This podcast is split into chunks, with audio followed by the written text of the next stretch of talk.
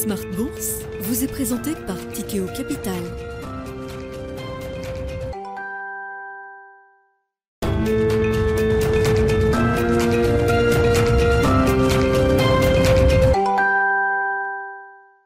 C'est reparti pour Smart Bourse, votre double dose quotidienne de marché en direct sur Bismart. Chaque jour à la mi-journée, 12h30, 13h. Et en fin d'après-midi, la grande édition pendant une heure à partir de 17h en direct, rediffusée à 20h sur Bismart TV. Émission que vous retrouvez en replay sur bismart.fr et en podcast sur l'ensemble de vos plateformes. Au sommaire de cette édition ce soir, la séquence Banque Centrale touche à sa fin. On a eu les grosses décisions des grandes banques centrales des économies euh, développées au cours des euh, dernières heures et des derniers jours. La journée d'aujourd'hui était encore une journée intense en matière de, de décision de politique monétaire. On assiste à nouveau à une séquence de repricing assez généralisée dans le sillage de la décision de la Réserve fédérale euh, américaine, qui reste évidemment la banque centrale à suivre dans ce cycle de resserrement monétaire euh, global. Mais euh, le repricing est assez général. Le marché estime désormais effectivement que le taux terminal de la Fed se situera peut-être autour de 5% à l'issue de ce cycle de resserrement monétaire. C'est à peu près cohérent avec les projections qui ont été faites par la Fed euh, hier. Taux directeur de la Fed euh, aujourd'hui qui est calé entre 3 et 3,25. Il y a encore un petit bout de chemin à parcourir de ce point de vue-là. Euh, pour la Banque d'Angleterre qui a remonté aujourd'hui ses taux de 50 points de base pour porter son principal taux directeur à 2,25%, le marché imagine qu'il y a encore plus de chemin à faire puisque le taux terminal pour la Banque d'Angleterre est anticipé par le marché autour de 5% là aussi. Et pour la Banque Centrale Européenne, là, c'est peut-être encore un très long chemin qui reste à parcourir. La BCE qui a déjà remonté évidemment ses taux de 75 points de base lors de sa dernière réunion. Le taux de dépôt est à plus 0,75% désormais, mais le marché anticipe que la BCE devra peut-être aller jusqu'à 3% au mois de juin euh, prochain pour euh, atteindre son taux euh, terminal dans ce cycle de resserrement monétaire. Tout ça provoque évidemment beaucoup de secousses sur les marchés obligataires, sur le marché des changes également. À l'extrémité inverse du scope des banques centrales, on trouve de plus en plus isolé la Banque centrale du Japon qui n'a pas modifié ni le réglage ni la communication autour de sa politique monétaire lors de sa réunion ce matin. En revanche, le ministère japonais des Finances est intervenu sur le marché des changes pour la première fois depuis 1998 pour euh, défendre la devise japonaise qui avait atteint 145 euh, yens contre dollar. Il semble que ce seuil de 145 yens contre dollar soit le seuil que les Japonais aient envie de défendre euh, à ce stade. Voilà où on en est donc du point de vue des, banques centrales. Nous y reviendrons largement avec nos invités de Planète Marché dans un instant. Et puis dans le dernier quart d'heure de Smart Bourse, le quart d'heure thématique, le thème ce soir sera celui des énergies propres et nous décrypterons cette thématique avec Ronnie Michali, le de la financière Galilée qui sera en plateau avec nous à partir de 17h45.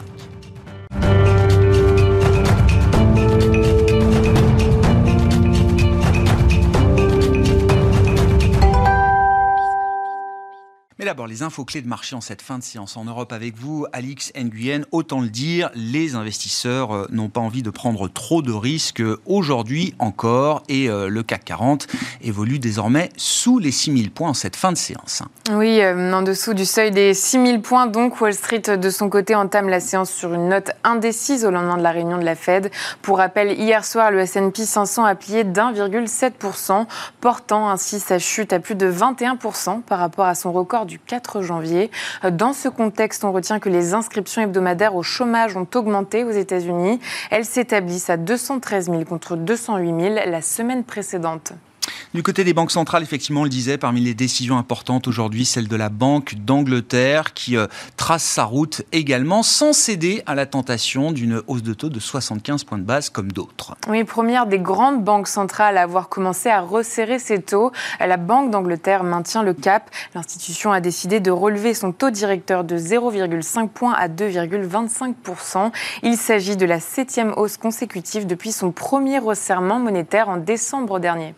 Et puis du côté euh, des banques centrales, euh, les Japonais, la Banque du Japon et surtout le ministère des Finances interviennent désormais sur le marché des devises. Pour la première fois en 24 ans, la Banque du Japon est intervenue pour stopper la chute du yen. Le franchissement des 145 yens par le dollar aura donc été le seuil de tolérance des autorités japonaises. La Banque du Japon a acheté des yens pour un montant qui ne sera rendu public qu'à la fin du mois. Elle provoque un rebond de sa monnaie. Bon, dans cette séance d'aversion euh, au risque, on notera quand même la bonne tenue du secteur bancaire aujourd'hui sur le plan des marchés actions. Oui, elles bénéficient euh, du relèvement de la rémunération de leurs dépôts auprès de la BCE. BNP Paribas, Crédit Agricole et Société Générale sont en hausse. À noter aussi le net recul d'Unibail Rodamco Westfield, entreprise présente aux États-Unis. Les valeurs technologiques sont également fragilisées. ST Microelectronics, Capgemini et Téléperformance reculent. Et puis euh, un mot de l'agenda de demain qui sera euh, marqué notamment par quelques enquêtes d'activité. Oui, des indicateurs d'activité en Europe et aux États-Unis États-Unis, euh, indicateur qu'on attend euh, globalement en baisse. Alix Nguyen avec nous chaque jour à 12h30 et 17h en direct pour les infos clés de marché dans Smart Bourse sur Bismart.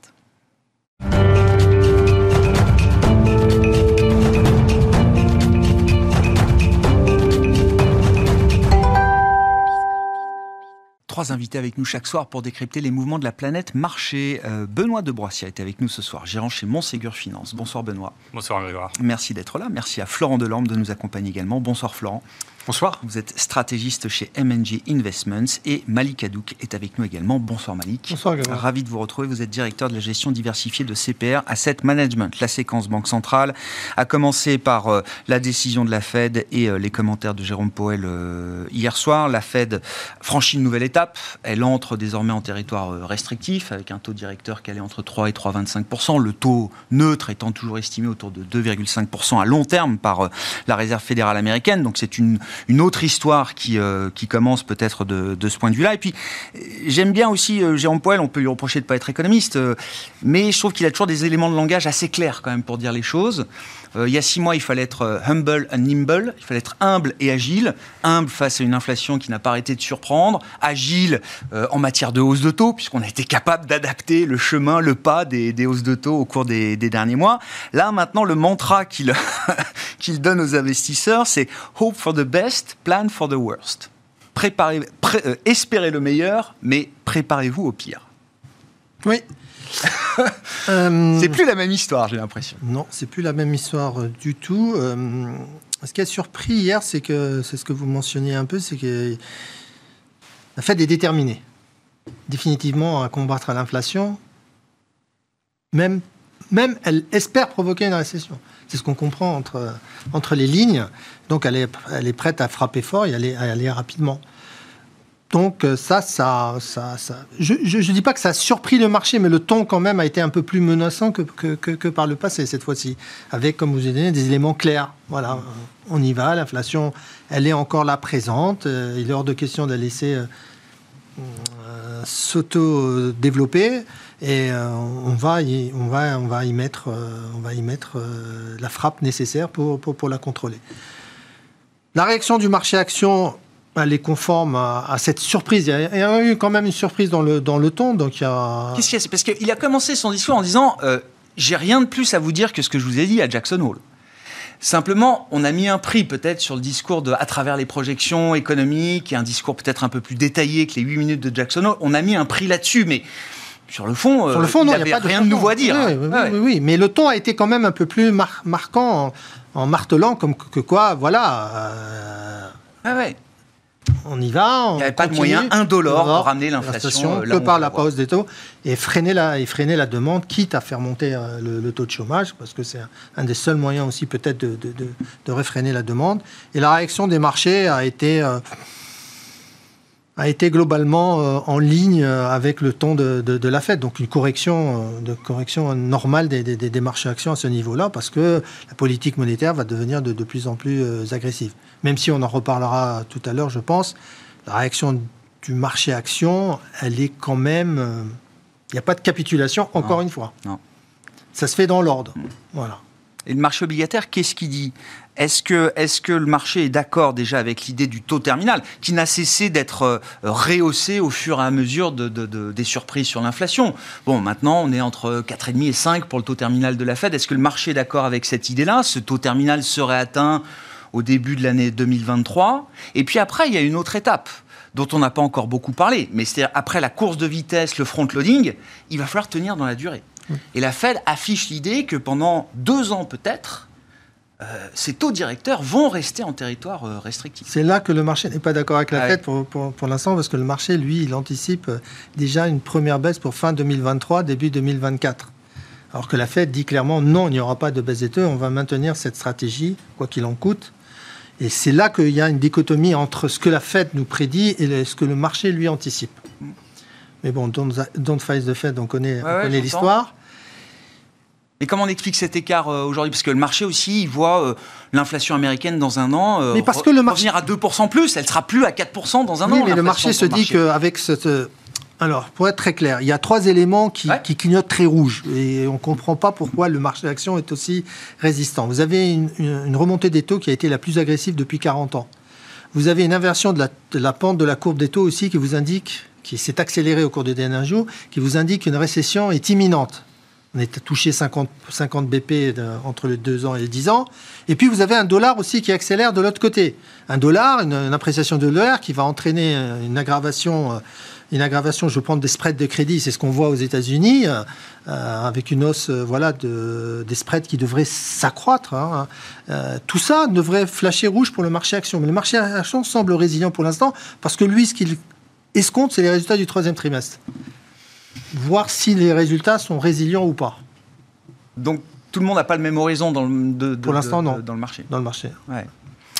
Bon, commentaire euh, post-réserve fédérale américaine, et puis ce que ça implique pour les autres euh, banques centrales, parce qu'évidemment, chacune d'entre elles a des raisons de monter les taux, mais peut-être pas aussi vite, aussi fort. Il y a quand même un effet d'entraînement très fort, on a l'impression, de la partie dollar euh, aujourd'hui. Florent. Alors, nous, ce qui nous laisse un peu songeurs, c'est effectivement les discours de, de, plus en plus volontaristes des banques centrales, une détermination sans faille, au mépris de, toute autre considération, puisque effectivement, comme, euh, comme tu viens de le rappeler, euh, on nous dit maintenant clairement que la, récession euh, est à nos portes et que c'est pas pas si grave que ça. Que finalement, ça sera l'objectif, c'est de combattre l'inflation quoi qu'il en coûte, y compris si le coût c'est une récession. Bah, ils sont gentils de ce point de vue. Le taux de chômage est vu à quoi? 4,4% l'an prochain? Bon, si on s'arrête là, alors c'est bien géré. Hein. Euh, c'est-à-dire qu'entre le discours et ce qu'ils mettent dans les projections, euh, déjà, euh, est-ce que tout le monde y retrouve ses petits Oui, je ne suis pas sûr que ça soit parfaitement cohérent avec la trajectoire de taux annoncée et la détermination qui, prévaut. Donc nous, ça nous laisse un, petit peu songeur quand même, parce qu'on passe d'une quinzaine d'années de, liquidité maximale, voire, voire sans doute excessive, à, une, rupture totale où maintenant on on procède à la politique euh, strictement inverse. Et c'est la, la brutalité du changement qui peut poser quand même question, parce que le, le système financier, la sphère économique, c'est une mécanique extrêmement complexe. Donc effectivement, il faut être humble, comme le, le dit recommande de, de, la Fed. Mais cette humilité, euh, euh, justement, amènerait une certaine prudence dans l'inflexion. Or là, l'inflexion, elle se fait de manière très très brutale, sans qu'on connaisse exactement quelles seront les conséquences dans la sphère économique et financière de ce, de ce changement de, régime. Et sur la base de chiffres d'inflation qui certes sont un peu effrayants, euh, mais dont on peut quand même en grande partie euh, expliquer euh, la, vigueur de cette inflation par, des, phénomènes qui sont liés quand même à l'énergie. Et, on voit que quand même sur ces postes-là, il y a quand même baisse des matières premières, baisse de l'énergie, amélioration des chaînes logistiques. Donc tous les sous-jacents de cette inflation semble se résorber. Et, donc, c'est pour ça que faut-il, à ce point-là, se, faire un point de fixation sur les publications actuelles, euh, quand on sait quand même que les sous-jacents eux-mêmes s'améliorent. Alors, je ne dis pas que dans trois mois, on aura une chute hmm. brutale de l'inflation, mais en tendance, quand même, on a une inflation qui, qui semble se résorber en partie. Et, donc, la, la, radicalité du discours sur les hausses de taux... Euh, à ce stade est, surprenante. Nous, nous, sommes, nous, un peu, un, peu peut-être, euh, effectivement, surprenante. Euh, quand on sait en plus qu'on est, on est dans... Enfin, il ne faut pas oublier les raisons qui ont conduit les, banques centrales pendant une quinzaine d'années à, avoir une, une politique monétaire très accommodante. C'est parce que la, croissance structurelle, aux États-Unis, mais encore plus en Europe, hein, la croissance structurelle euh, n'était plus là. Mmh. Euh, pas assez de productivité, euh, en particulier pas assez d'innovation. Et donc, pour, pour, maintenir un peu une croissance, on, a fait le choix de, de, de la liquidité pour stimuler l'investissement. Bon, il n'y a pas 36 manières de d'obtenir de, la croissance. Soit vous avez une croissance un peu endogène qui est liée à l'innovation, à la productivité. Et si, si vous n'avez pas ça, en attendant que cette productivité, cette innovation, euh, cette efficacité du corps social reviennent, bah, vous, vous stimulez un peu par l'investissement en espérant que l'investissement lui-même euh, provoquera la Soit productif, oui. On ça quand même été ça l'histoire qu'on a racontée pendant 15 ans. Et cette histoire-là, elle disparaît complètement comme si c'était c'était plus un sujet en fait. C'est-à-dire que on monte les taux comme si on avait euh, des croissances structurelles très fortes. or, la croissance structurelle, elle s'est pas elle s'est pas améliorée durant les, deux dernières années, au contraire. Et donc on, occulte complètement tout le, tout le discours qui a conduit à ces politiques euh, accommodantes pour se focaliser uniquement sur l'inflation. Et c'est ce basculement euh, d'un discours à un autre qui, qui, est quand même surprenant. Euh, et, ce qui nous amène sans doute à penser que ce volontarisme affiché et, sans doute une partie de marché de cet avis-là ne pourra pas aller à son terme, en fait. Parce que les banques centrales sont rattrapées euh, par des contraintes que pour l'instant, euh, elles ne veulent pas voir. Euh, évidemment l'économie, mais également le financement de cette économie, puisque le, le financement de l'économie passe quand même par les marchés, mmh. plus que jamais. Mmh. Et donc, le, on ne peut pas oublier la question de la stabilité des marchés, puisque sans marché, plus de financement de l'économie. Hein. C'est pour ça que les comparaisons aussi historiques sur ce qui s'est passé il y a 40 ans, il y a 50 ans, ne sont pas forcément toujours pertinentes, parce que le, financement de l'économie à 50 ans n'était pas euh, celui, euh, euh, n'avait pas la structure qu'on a actuellement, avec une place du marché qui était moindre. Donc, est-ce qu'on peut faire des analogies comme ça aussi, aussi rapides? Et puis, je, terminerai en, disant aussi que un des grands thèmes quand même qui, qui, reste vraiment très très important, c'est la question de la transition énergétique, mmh. dont tout le monde est d'accord qu'il mmh. faut la faire, et comment est-ce qu'on peut euh, procéder à une transition énergétique rapide avec des taux élevés? Euh, une des conditions d'une transition énergétique réussie, c'est quand même euh, des financements bas.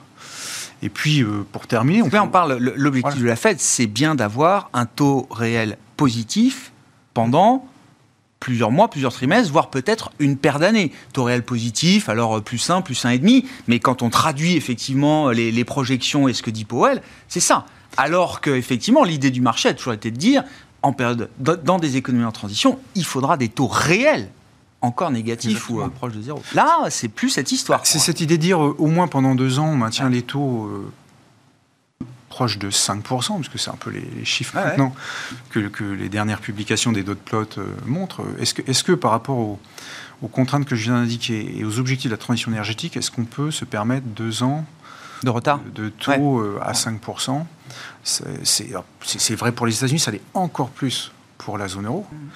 Euh, donc tout ça, tout ça pose question. Qu'il faille remonter les taux euh, euh, c'est une évidence, parce qu'on ne peut pas non plus faire comme si l'inflation n'était pas là, qu'il fallait les remonter si haut, et avec un objectif de tenir dans la durée à ces niveaux-là, la question se, pose vraiment. Et, dans le cas de la BCE, il y a encore d'autres problématiques. Il y a la stabilité de la zone euro, avec le cas italien, qui mmh. vient s'ajouter à toutes les problématiques que je viens de citer. Donc, c'est vrai que euh, ça nous laisse un peu perplexe, euh, ce, discours très monolithique sur la question de l'inflation, en, mettant de côté toutes les autres problématiques que les banques centrales doivent aussi intégrer dans une réflexion.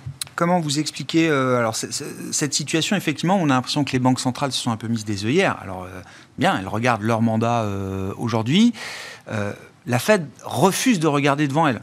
C'est-à-dire que tous les indicateurs forward-looking que vous pouvez regarder dans les marchés, euh, euh, qui sont soit des anticipations de marché, soit des, enquêtes d'opinion auprès des investisseurs, euh, auprès des ménages également, c'est important dans la, fabrication des anticipations d'inflation. La Fed ne veut pas regarder ça. elle veut regarder le smoking gun, elle veut être sûre qu'elle aura, dans des chiffres qui appartiennent au passé, une inflation revenue à 2%. Est-ce que c'est ce qu'elle nous dit aujourd'hui Et est-ce que cette euh, manière de regarder les choses peut quand même évoluer à un moment, euh, selon vous, Benoît? Oui, alors. La question du pivot, un peu derrière. Je pense qu'en fait, enfin, l'explication est essentielle euh, de, cette de ces œillères sur l'inflation euh, et de cette détermination, de ce discours qui accentue l'inflation et peut-être minimise les autres facteurs qui pourraient plaider pour une approche plus graduelle en, termes de resserrement monétaire, euh, c'est essentiellement que les banquiers centraux qui sont en place aujourd'hui sont les mêmes qui se sont trompés dans leur diagnostic précédent sur l'inflation en martelant à plusieurs reprises qu'elle était transitoire. Elle se révèle beaucoup moins transitoire qu'ils ne le pensaient, en conséquence de quoi ils ont peur que leur crédibilité soit remise en question et ils ont un impératif absolu de maintenir l'ancrage des anticipations d'inflation dans un territoire conforme à leur cible euh, hmm. d'inflation. Donc, naturellement, aujourd'hui, ils ont peut-être tendance à être excessifs dans leur diagnostic et dans leur analyse et dans les politiques mises en place éventuellement pour ramener l'inflation euh, vers la cible, mais ça s'explique essentiellement par le fait que précédemment, il y avait des politiques monétaires ultra expansionnistes alors même que l'activité économique était repartie, qu'il était peut-être temps de normaliser, et qu'en plus de premières pressions, hmm. signaux inflationnistes euh, se matérialisaient. Donc il y, a, un peu ce phénomène de rattrapage par rapport à, à une situation précédente où je pense qu'il y a eu des erreurs de politique monétaire qui ont été mises en place, de ne pas normaliser un peu plus tôt lorsque les conditions le permettaient, simplement parce que... Euh, au-delà de la situation euh, sur euh, l'inflation, il y avait des conditions économiques qui ne justifiaient plus des politiques monétaires ultra expansionnistes. ça, c'est le premier ah point. Le second point, c'est quand vous vous mettez à la place de, Jérôme Powell et des, membres de la Fed de manière générale, c'est vous voyez plutôt une accélération sur le core CPI, donc l'inflation cœur. Mm. Et, et, ça, c'est un point problématique puisque dans ce que vous observez, vous avez des effets de second tour. Et ces effets de second tour, il faut absolument les casser. Alors, c'est sans doute l'objectif du discours.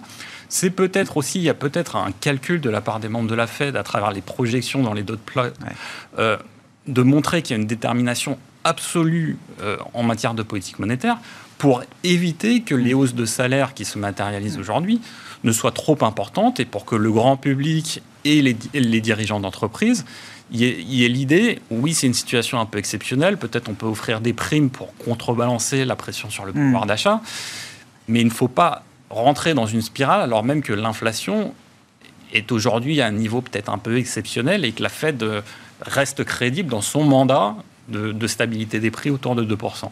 Donc je pense qu'il y a vraiment ces éléments-là. Euh, je pense aussi qu'il est un peu tôt pour que la Fed puisse accentuer les phénomènes qui, qui, qui la conduiraient à assouplir un peu son, son discours, euh, voire sa politique. Mais naturellement, les forces potentiellement des inflationnistes mm.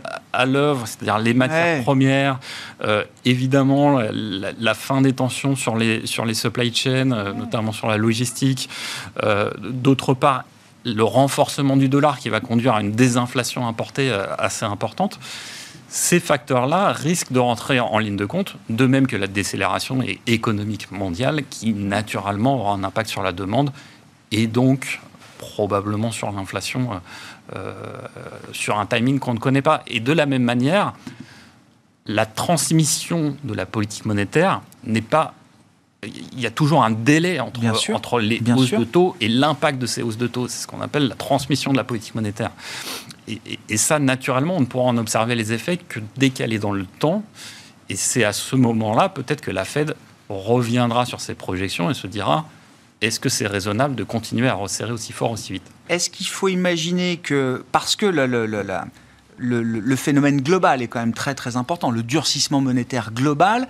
Est-ce que cette synchronisation, cette globalité du, durcissement monétaire euh, génère aussi peut-être des effets récessifs qu'on sous-estime aujourd'hui, ou en tout cas que chaque banque centrale, dans ses projections, peut sous-estimer, euh, parce que c'est difficile de tenir compte de tous les effets de bord, les effets d'entraînement que provoque ce durcissement monétaire euh, généralisé. Évidemment, les, politiques monétaires des banques centrales autres que la Fed sont contraintes par la Fed. Naturellement, aujourd'hui, vous entendez quand même le discours des membres de la BCE, des gouverneurs de la BCE, c'est de dire le taux de change est problématique en termes d'inflation importée euh, en zone euro. Et donc, naturellement, en plus, il y a des flux de capitaux qui vont se diriger plutôt vers les US où l'épargne est mieux rémunérée parce que les taux sont plus élevés. Donc, naturellement, tout ce phénomène conduit les banques centrales à axer leur politique monétaire sur ce que fait la Fed. Même si les conditions économiques sont parfois très distinctes, euh, l'inflation en zone euro dépend naturellement de la politique monétaire de la Fed. Hmm. Et, c'est vrai, ce qui est vrai de la zone euro est vrai de, pas mal d'autres zones économiques. Donc euh, oui, effectivement. Qu'est-ce qui définit un pivot de la Fed pour vous? C'est comment c'est quoi? Déjà, est-ce que oui, c'est un moment important, c'est un concept de marché? Euh, il y a des attentes très fortes derrière cette, cette idée d'un pivot. Et, ah oui, bien entendu. oui, mais bien sûr. Oui, mais je veux comprendre ce que c'est exactement. Est-ce que c'est le moment où on arrête de faire 75 points de base? Est-ce que c'est le moment où on dit ça, cette fois, c'est la dernière hausse de taux euh, C'est plutôt ça, oui. D'accord. Oui, oui, oui, bien sûr. Et après, le fait de rester euh, à 4,5% pendant longtemps. Ça, ça sera dépendant. Je suis d'accord avec ce qu'elle te dit. Ça, ça, ça, sera dépendant de l'évolution de la situation aux États-Unis, du marché de l'emploi, comment évaluer. Même si la Fed vous dit, ouais, on projette 4%, 4,5% euh, de, de, chômage. Ça n'a pas une valeur prédictive très fiable. Non, ça n'a pas une valeur prédictive très fiable, à mon avis. Ça dépendra de l'évolution de la situation économique mondiale et, effectivement de la croissance économique mondiale. Donc, euh, tous ces paramètres, aujourd'hui, qu'on a, a, du mal à anticiper. Hein. C'est vrai que pour l'instant, on sent que la consommation a, a bien tenu euh, un peu partout. Euh, euh, voilà, ça c'est assez surprenant compte tenu de l'évolution de l'inflation. En Europe, on a le soutien budgétaire qui, qui, qui, qui, vient accentuer la chose, même si c'est problématique pour la BCE, parce que ça contrecarre un peu sa politique monétaire, parce que ces, ces, relances budgétaires sont quand même inflationnistes. Voilà, donc le, pivot de la Fed, oui, c'est le, jour où elle dira, écoutez, voilà, l'inflation, elle est sous contrôle, on arrête de monter les taux et on pense à les rebaisser prochainement. Et l'inflation sous contrôle, ça veut dire qu'on aura vu 2% dans le CPI ou c'est quand même que. Une tendance, tendance. Ah, bah oui, d'accord. Oui, bien sûr. Parce que là, je comprends dans leur discours, c'est le niveau qu'on veut voir. Mais à un moment, la tendance, quand on sera passé à 7, 6, 5, là, oui, effectivement, le discours pourra changer. Euh, il y, a déjà des, petites banques centrales, mais quand même des banques centrales du G10 hein, qui, euh, qui pivotent. J'ai vu la oui. Norges Bank, ils sont en train de dire, ça y est, alors ils sont à 2,25 je crois, la banque de, Norvège. Le Brésil Je regarde le G10 là, pour l'instant. Il faut regarder le Brésil. Et la Banque centrale de, Norvège, c'est intéressant, c'est la première qui est partie du G10 en septembre dernier. Et elle dit, ça y est, euh, on va pouvoir commencer à baisser un peu la dose. Euh, L'Australie aussi, je crois, a eu des commentaires un peu plus dovish. Le Brésil aussi, vous dites, ça y est, ils ont euh, bah, peut-être passé leur pic. Ils ont passé leur pic, ils disent que l'inflation a passé son pic et qu'aujourd'hui, ils, sont, ils ont d'ailleurs... toutes ces banques centrales ont commencé leur cycle avant la fête. Bien avant, bien avant la fête. Le Brésil, hier, n'a pas, monté, ah n'a pas monté ses taux alors qu'on s'attendait à ce qu'il ah le fasse. Ah, je l'ai raté, celle-là. Oui.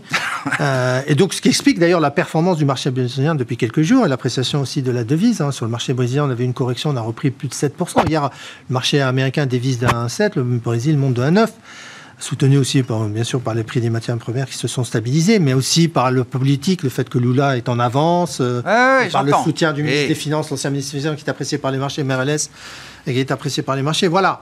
Donc voilà, le Brésil, oui, c'est une des banques centrales qui a clairement indiqué que l'inflation, pour elle, commençait déjà à baisser et qu'il n'était pas nécessaire d'aujourd'hui de, de remettre au ah pot sur. Et ça, donc, du coup, je comprends, c'est un feu vert pour l'investisseur. Enfin, celui qui est global et qui euh, veut se aller, par exemple, jusqu'au Brésil. Il y a des poches. Un bon, Moi, je, vous l'avais dit la dernière fois, le Brésil, c'est un pays qu'on suit et on joue cet, cet, aspect électoral aussi, mais c'est l'amélioration aussi de la situation au Brésil. Il y, a, il y a en Asie aussi des pays comme l'Indonésie qui sont très corrélés aux matières premières aussi, qui ont une situation un peu plus sous contrôle qu'on joue même si l'appréciation du dollar est défavorable aux émergents, mais il y a des poches là de, intéressantes. de force, oui, c'est ça. Il y, a, un élément très important tout à l'heure que j'indiquais, qui a été mentionné, qui est très important, c'est vrai, et qui, qui nous surprend dans la non-capitalisation du marché américain, c'est que le T-bills américain aujourd'hui s'approche des 4, va s'approcher des 5, donc vous avez un rendement sans risque à 5%. Si vous anticipez que la croissance économique va ralentir, que les IPS vont, vont ralentir. Vous se ruez dessus Non, vous, vous switchiez, oui, effectivement. Oui, c'est ça faut lâcher les actions pour se ruer sur le, rendement. Et ce euh, mouvement ne se fait pas ah pour, le moment. On y reviendra, mais euh, encore un mot de la fête, parce que le, concept de pivot, il peut être variable. Enfin, en tout cas, chaque personne a peut-être sa définition du pivot. Euh, est-ce que c'est un moment que vous attendez? La question, c'est pas s'il y aura un pivot, mais quand? Alors, je ne sais pas comment on répond à cette question aujourd'hui, après le, discours encore très dur qu'on a eu hier de Jean Powell. Laurent?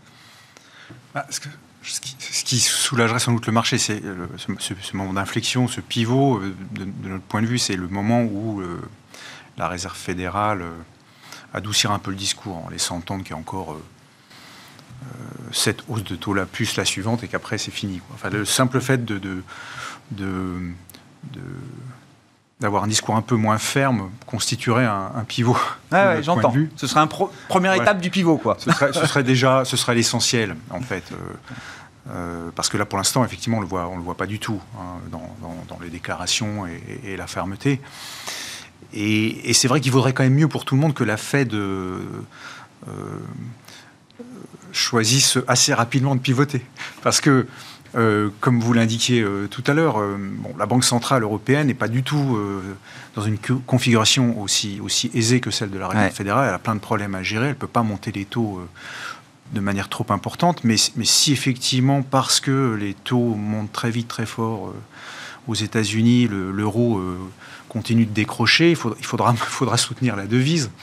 Et on se retrouve dans une situation assez inextricable, hein, puisque le, ce qu'on a, toujours dit depuis, depuis des années, ce que tous les intervenants ont répété, c'est que les politiques très stimulantes, très accommodantes, ça marche et tout le monde fait la même chose au même moment. Mmh. Euh, si vous avez dans les grandes devises internationales, donc effectivement essentiellement États-Unis, euh, euro et peut-être yen ou, ou, devise britannique. Bon, si, si, vous avez un des acteurs qui à un moment donné euh, rompt cette coordination euh, où, tout le monde est à peu près accommodant à des ouais, là évidemment euh, ça, ça, peut, ça peut devenir très difficile pour les autres. En fait. Bah, enfin, quand on voit le parcours des devises face au dollar, il euh, y, a déjà un écart quand même qui s'est creusé. C'est, euh, ça sent pas la coordination totale et. Exactement, mais ça pourrait devenir assez ça Pourrait être, ça pourrait être pire. C'est pour ça qu'en fait, cette, cette, remontée des taux n'est pas dans l'intérêt des États-Unis, sans doute, enfin, avec une telle brutalité. Alors, et, ça pourrait provoquer vraiment des, des, difficultés très très marquées sur le continent. C'est des éléments qui sont assez peu européens, qu'on retrouve assez peu dans le discours de la Fed. Moi, je me souviens. Alors, c'était dans la, la phase précédente où on luttait contre la stagnation séculaire, euh, etc. Très souvent, pour éviter, pour pouvoir rester accommodant, on trouvait des justifications à l'autre bout du monde en disant oui, mais regardez, euh, dans le monde, c'est compliqué, nous, on a une responsabilité, c'est le dollar, etc. On fait attention aussi au reste du monde. Là, on ne retrouve pas du tout ces éléments de langage dans le discours de la Fed aujourd'hui. Hein. Non, non, c'est le moins qu'on puisse dire. Euh, mais les choix vont être très difficiles à faire en zone euro si euh, la, dureté du resserrement monétaire aux États-Unis euh, se révèle euh, ouais, telle qu'annoncée, parce que le, bah, la devise va devenir une question centrale. il faudra faire des arbitrages entre soutenir cette devise ou, ou plonger le, le continent dans une récession durable avec des taux de chômage extrêmement élevés. Mmh. Là, après, ça devient des choix euh, très politiques. Le marché, il pense que la BCE, elle fera le choix de soutenir la devise. Hein. Enfin, je veux dire, il mmh. va remonter les taux peut-être jusqu'à 3%. C'est ce que dit le marché euh, aujourd'hui. 3% hein. pour un taux terminal BCE. Enfin, je sais qu'on est dans un nouveau monde et que tout est possible. On parlera peut-être de la Banque du, du, Japon dans un instant, mais il y a encore trois semaines, le marché disait ce sera 1,5 le taux terminal de la, de la BCE. Là, on est passé à 3, quoi. Bien sûr, mais en fait, le taux terminal de la BCE est très dépendant du taux terminal euh, des États-Unis. Donc, euh, en fait, vous demandiez euh, quel serait le pivot de la Fed. Pour moi, il est assez clair, le pivot, c'est le marché de l'emploi. Je veux dire, la Fed a un mandat dual, c'est l'inflation, c'est l'emploi. L'emploi est aujourd'hui un ah sujet critique sur l'inflation, les phénomènes d'inflation de second tour, et notamment les pressions qu'on voit sur les salaires. Donc, dès lors qu'on commence à avoir une détérioration du marché de l'emploi et moins de pression salariale, la Fed aura sans doute de la marge de manœuvre pour changer son discours, infléchir un peu son discours et dire il y a déjà des premiers signaux de, de, de ralentissement. de, rééquilibrage de l'offre et la demande. de l'offre et de la demande, parfaitement. et, et, en conséquence, euh, pourra commencer peut-être à amorcer un pivot.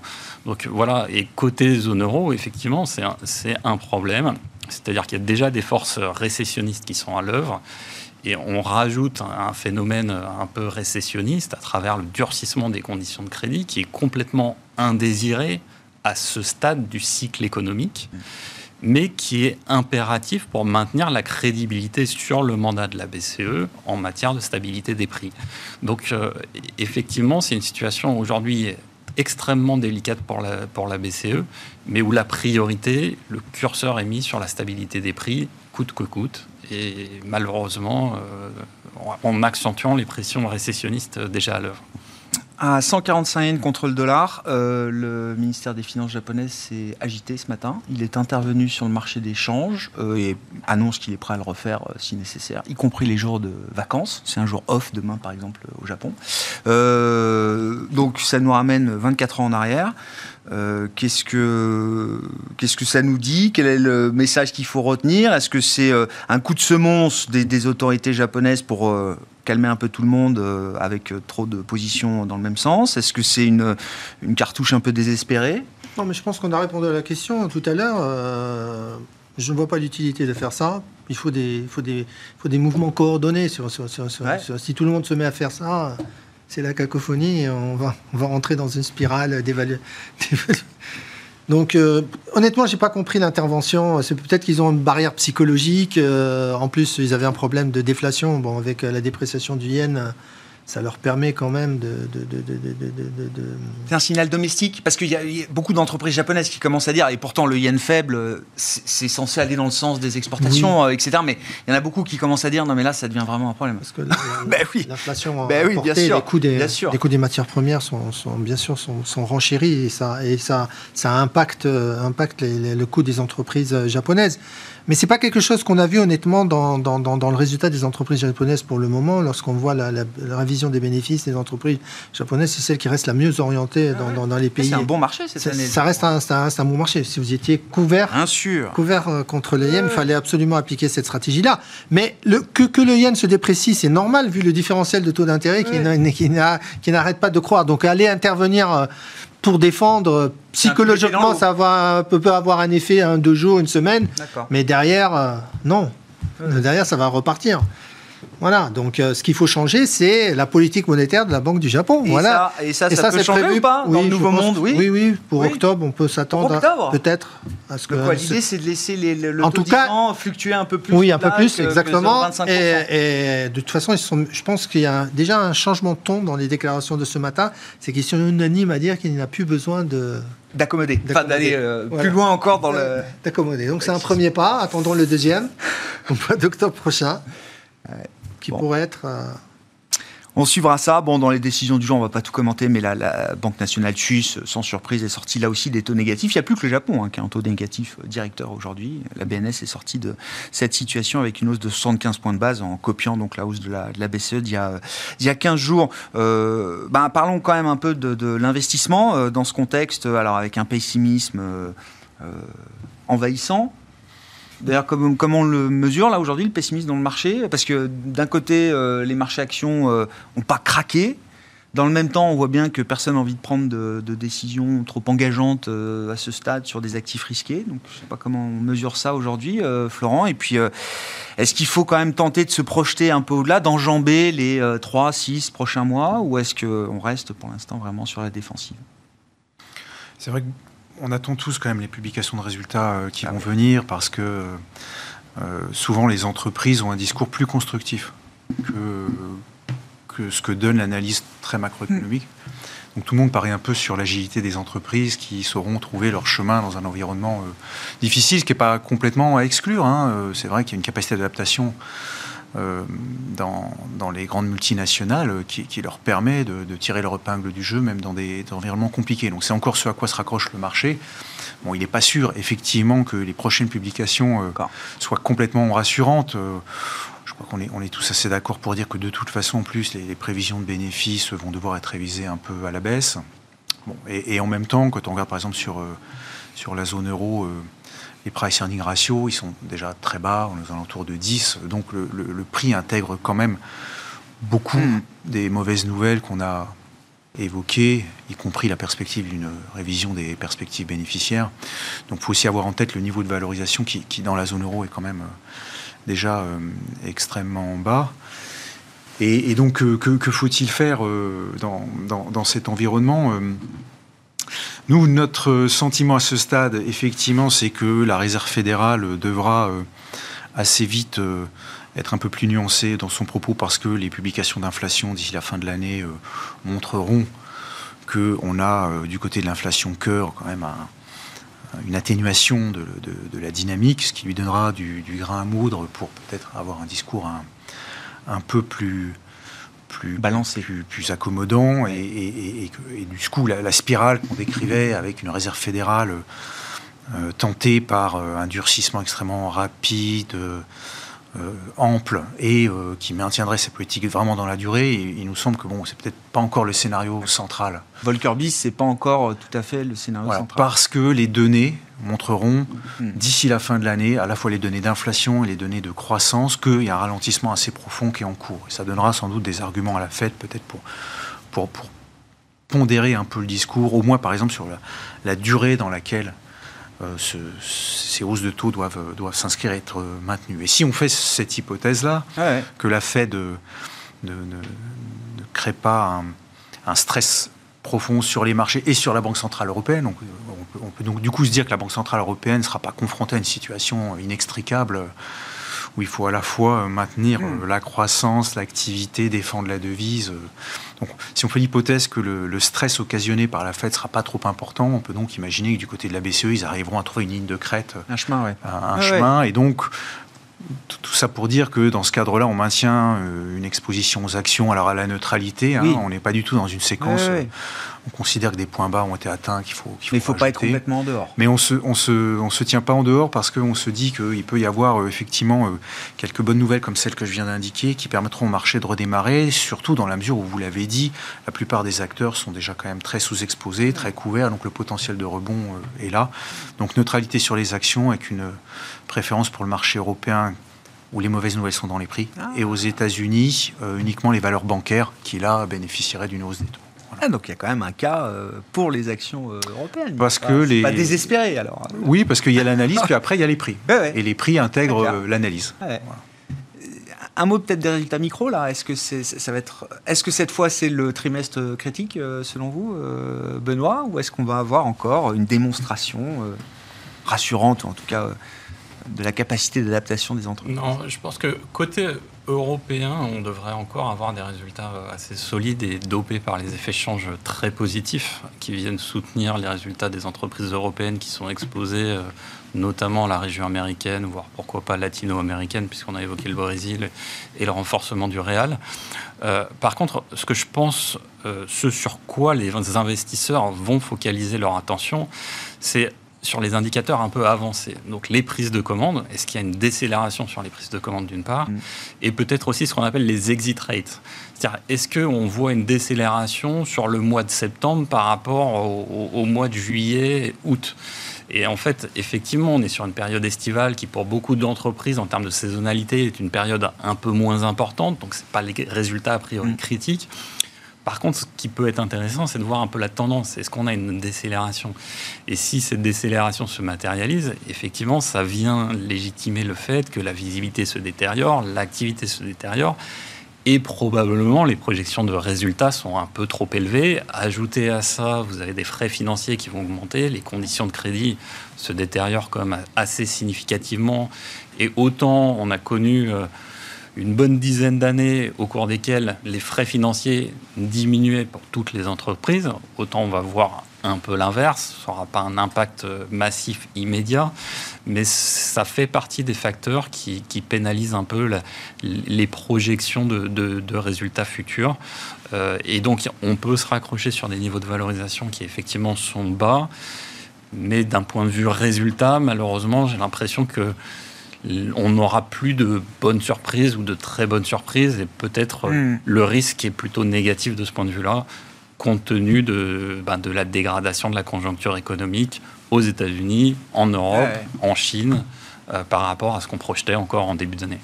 Bon, ça commence à partir de mi-octobre, hein, les grandes publications aux États-Unis et puis en Europe euh, ensuite. Euh, et donc, Malik, vous attendez que le marché américain craque, le marché action beaucoup de marchés ont craqué. Le marché obligataire a craqué d'une certaine manière. Euh, voilà, il y a de la, valeur retrouvée inscrite aujourd'hui dans les, prix sur le marché obligataire. Euh, pas, pas suffisamment sur les actions. Non. Aux États-Unis. Non. Et en Europe? Non, non, la,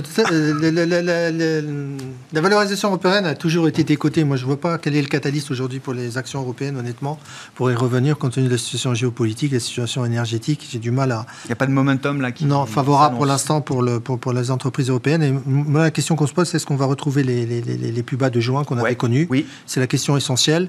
Je pense que si on y, on y retourne assez rapidement, je pense que ce sera. C'est un point décisif. Oui, un point décisif pour commencer à regarder, se réexposer par le marché, mais à travers uniquement des, des options. D'accord. Ah ouais. Pour profiter de futurs rebonds éventuels. Mais c'est vrai que la capitulation est encore attendue sur, sur le marché à action malgré tout. Hein. Mmh. Ouais, le point de... Non mais c'est intéressant quand même. Point bas de Par juin, contre, juillet, on peut y revenir, dis, mais ce serait un moment d'intervention ouais, pour vous. Sur et les... diversification, je continue à dire Chine, Brésil, ça c'est, on continue à, à être intéressé. Matières premières, on reste positionné aussi ouais. sur les matières premières et sur l'inflation européenne. À travers des break-even? Oui, exactement. Europe, pas US. Oui, parce que là, ça, on a fait le chemin là. Merci beaucoup, messieurs. Merci d'avoir été avec nous pour nous éclairer sur la situation de la planète marché qui aura été assez secouée encore cette semaine avec toutes les décisions de banque centrale qu'il a fallu digérer. Encore une journée demain avec les enquêtes de conjoncture qui seront publiées pour le mois de septembre dans la matinée. Benoît de Broissia, Montségur Finance était avec nous avec Malika Douk, CPR Asset Management et Florent Delorme, MNG Investments.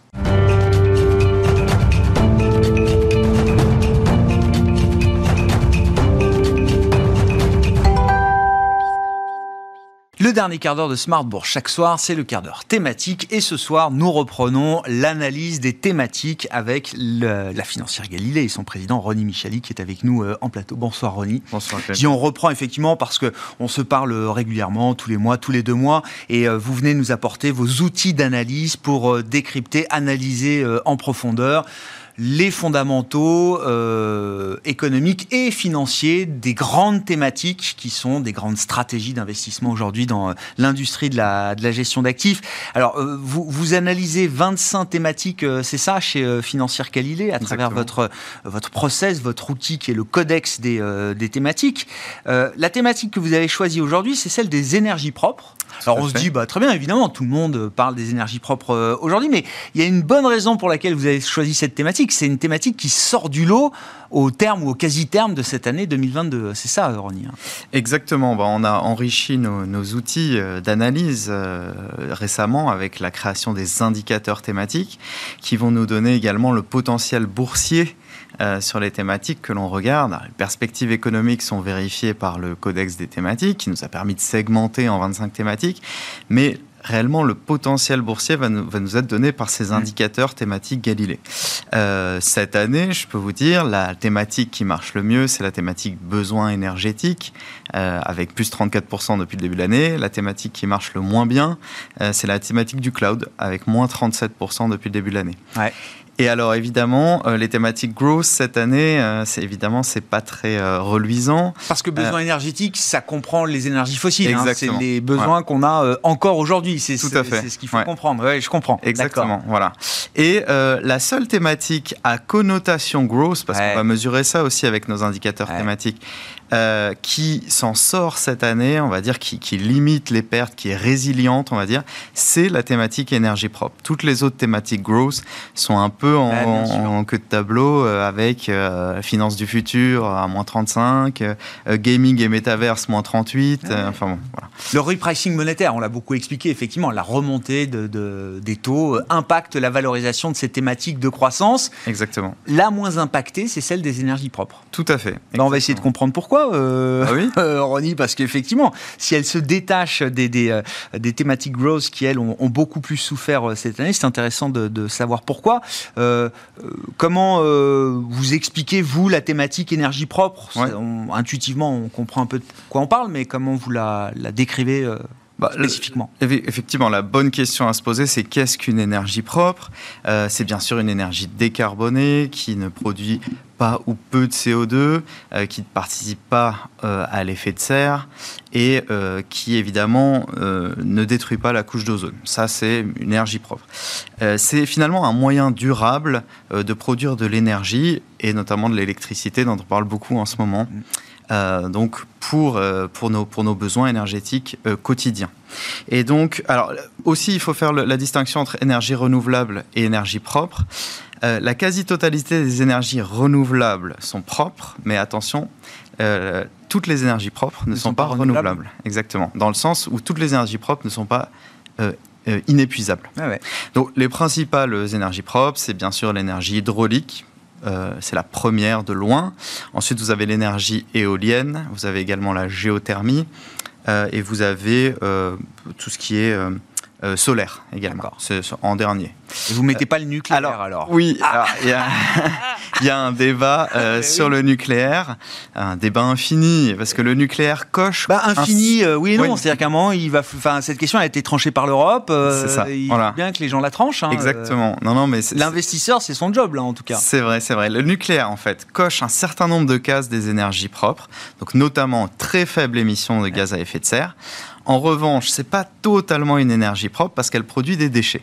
Et donc, avec la définition que je viens de vous donner, on ne peut pas dire qu'elle soit 100% propre. Mais elle a été réintégrée à la taxonomie européenne en attendant qu'on ait une transition totale sur les énergies propres. Donc c'est vrai que pour l'instant, elle a un statut un petit peu hybride. D'accord.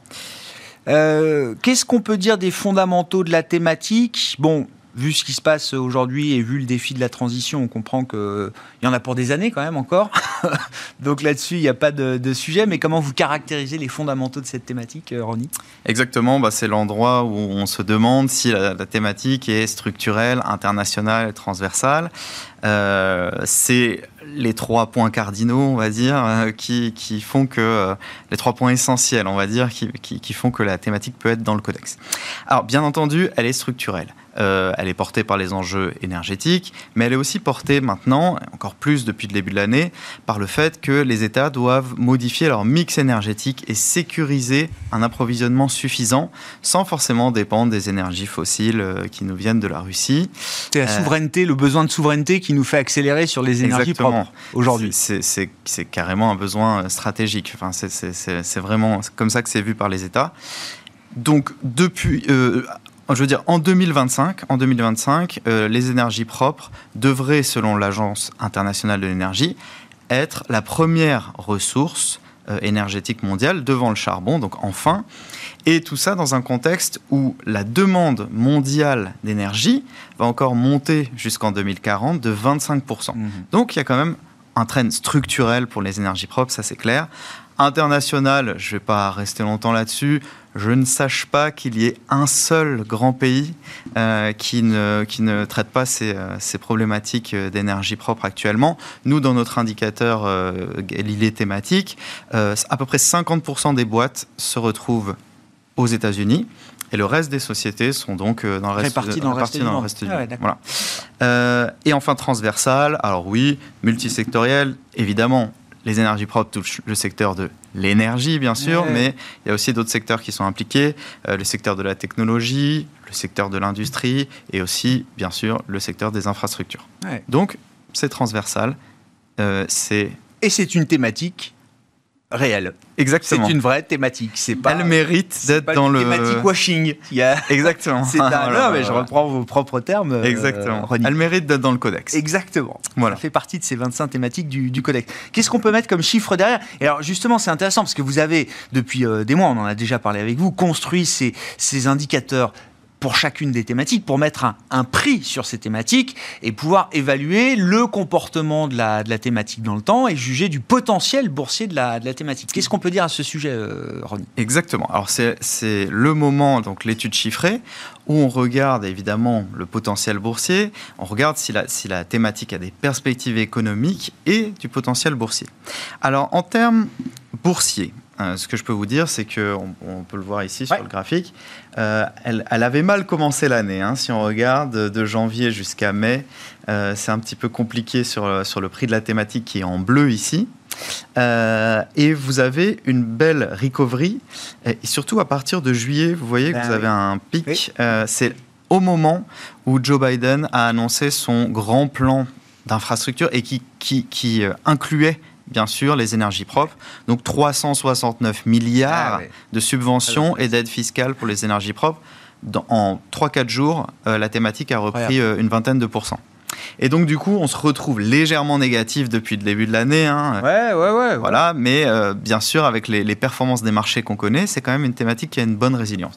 Et en blanc, ici, euh, pointillé, vous avez le, MSCI World qui, lui, une... L'écart, on voit l'écart qui s'est creusé, effectivement, à partir de l'été, là. Euh, Exactement. Euh, avec le plan Biden. Alors, c'était dans le plan, grand plan de lutte contre l'inflation, mais beaucoup n'avait rien à voir avec l'inflation et beaucoup a été mis aussi sur les énergies renouvelables. Effectivement, c'était un plan industriel. Tout à fait. dévoilé et, passé cet été par, par les États-Unis. Et alors, ce que je peux vous dire aussi, Grégoire, sur cette thématique, c'est qu'elle est, par contre, extrêmement volatile. Ah. Donc attention, si vous y mettez les pieds, euh, si vous rentrez un moment inopportun, on va dire, euh, vous pouvez tout de suite avoir un drawdown qui, euh, évidemment, ne va pas vous faire plaisir. c'est à peu près 35% de volatilité, la thématique énergie propre cette année, alors que le MSCI World, que vous voyez aussi sur le graphique, c'est plutôt 19%. Donc c'est largement plus volatile ah que, que le, MSCI World. En revanche, évidemment, il y a un critère qui est bien coché, c'est celui de l'ESG. bien sûr, c'est une thématique euh, qui est euh, largement supérieur à l'indice, on va dire, en termes de notation ESG chez nous. Dans ça permet de verdir son, son allocation ou, son, euh, ou ses fonds. Hein, Tout à fait. Donc les, les, indicateurs thématiques vont aussi prendre en compte l'ESG. Et on voit que c'est une thématique qui n'a pas d'ailleurs de, de société en son sein qui est notée avec un risque ESG sévère. D'accord. Donc il n'y en a pas du tout. Ah elles sont vertueuses et pas uniquement sur le plan de l'énergie ou du climat, euh, sur l'ensemble du scope euh, ESG. Voilà. Euh, bah, on, a évoqué déjà alors quelques points forts, points faibles peut-être. Bon, attention à la volatilité effectivement avec ce genre de, thématique. Point fort sur l'ESG. Qu'est-ce qu'on peut dire encore là dans ce, match point fort, point faible sur la thématique? Énergie propre Oui, alors sur les points forts, bon, évidemment on a tout ce qui est aide publique, subvention, aide fiscale aussi. donc ça c'est un gros point évidemment et qui ne devrait pas disparaître dans les prochaines années. Euh, on a le coût aussi de ces énergies qui a considérablement baissé. Mm. Euh, je crois que euh, en 10 ans, hein, de, 2010 à 2020, donc ça exclut la, crise qu'on connaît actuellement, mais le photovoltaïque a été divisé par 4 et l'éolien, le coût a été divisé par 2. Donc c'est vrai que ça devient beaucoup plus abordable. Évidemment, c'est un marché porteur puisque la demande d'énergie globale augmente. Et on a aussi des nouveaux horizons qui peuvent être explorés avec l'hydrogène, par exemple. Donc c'est une thématique qui, se développe encore. Hein. dire, il y a encore des perspectives. oui, c'est ça. Oui, l'hydrogène, c'est euh, comme on dit euh, Olaf Scholz, c'est le gaz du futur. Euh, dit le chancelier allemand il y a, il y a 15 jours. Et euh, vu l'argent qu'on met sur l'hydrogène, est-ce que quelque chose en sortira du point de vue industriel et du point de vue de l'investissement privé hein, Bon, il y a déjà des trains qui ont été créés avec des piles à hydrogène ou des voilà, des choses comme ça, des nouveaux développements. Au niveau des points faibles, les subventions, c'est volatile. Donc attention, euh, les aides de l'État, euh, c'est pas parce qu'elles existent un jour qu'elles existent toujours. Et puis si ces énergies deviennent compétitives, et c'est le but, euh, effectivement, on débranchera, j'imagine, un certain nombre de subventions à un moment. Exactement. Aussi, il y, a une une disponibilité finalement qui dépend souvent du climat ou de la saisonnalité. Et comme on peut pas vraiment stocker l'énergie, euh, en tout cas l'électricité, la disponibilité c'est un petit peu quand même un sujet. Euh, il y a également tout ce qui est euh, pollution visuelle. Quand on met un champ d'éolienne ou un champ de euh, photovoltaïque, euh, c'est vrai qu'il y a beaucoup d'opposition, souvent des riverains. il y a le phénomène not in my backyard. Bien sûr. On est favorable, bien sûr, dans général. Le TGV, je veux bien, mais pas dans mon jardin. Exactement.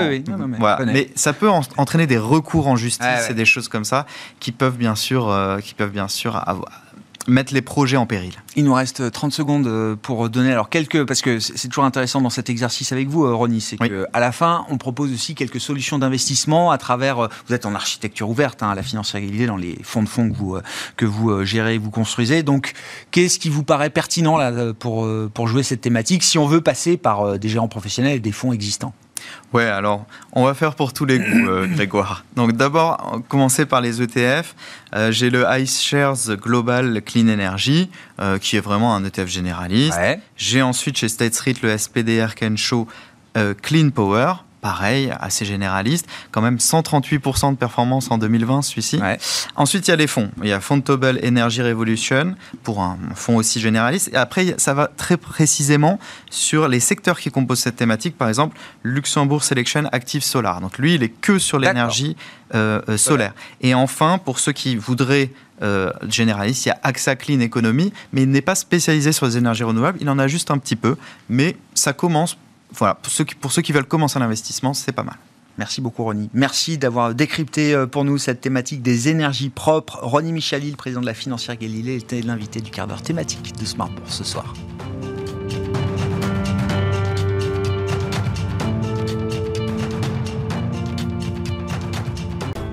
Smart Bourse vous a été présenté par Tikeo Capital.